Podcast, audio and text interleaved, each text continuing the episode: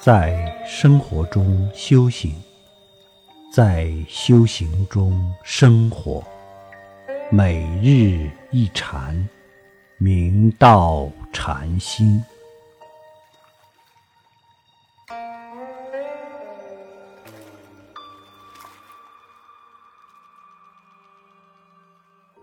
学佛重在真修实证。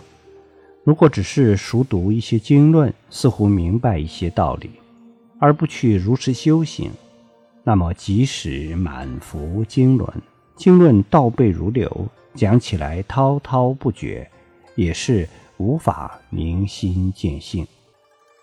所以，我们一定要脚踏实地，一心实修，以戒定慧三无漏学立誓炼心。绵密提起绝招，不分别，不执着，不夹杂，不间断，最终才能契入诸法实相。庐山圆通居乐禅师、延庆子荣禅师之法寺。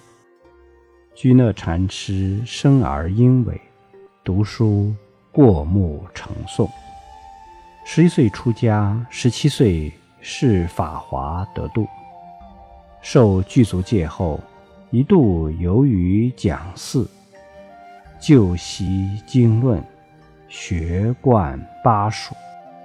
一日，居乐禅师碰到一位禅者，刚从南方参学回川，二人一起相谈甚欢。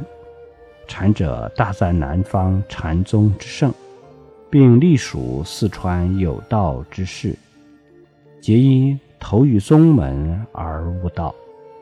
如马祖本是四川十方人，因参宗门大德而得明心见性，名播天下。亮作主本以讲论闻名，后归于禅门，得法后便罢讲，隐于西山。德山宣鉴法师原来也是以讲经为业，皈依宗门后便烧掉了青龙书钞，称滴水莫敌巨海。居乐禅师经禅者这样一番鼓励，遂生游方之想，于是便离开了四川，行脚于荆楚之间。遗憾的是。虽几经寒暑，却无所得。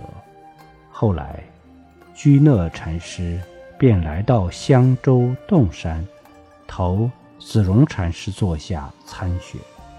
在子荣禅师的身边，居乐禅师一心实修实证，整整埋头用功了十年。功夫不负有心人，一日。居乐禅师读《华严论》时，恍然有醒，由衷感叹道：“石拱云无下手处，而马祖曰旷劫无名。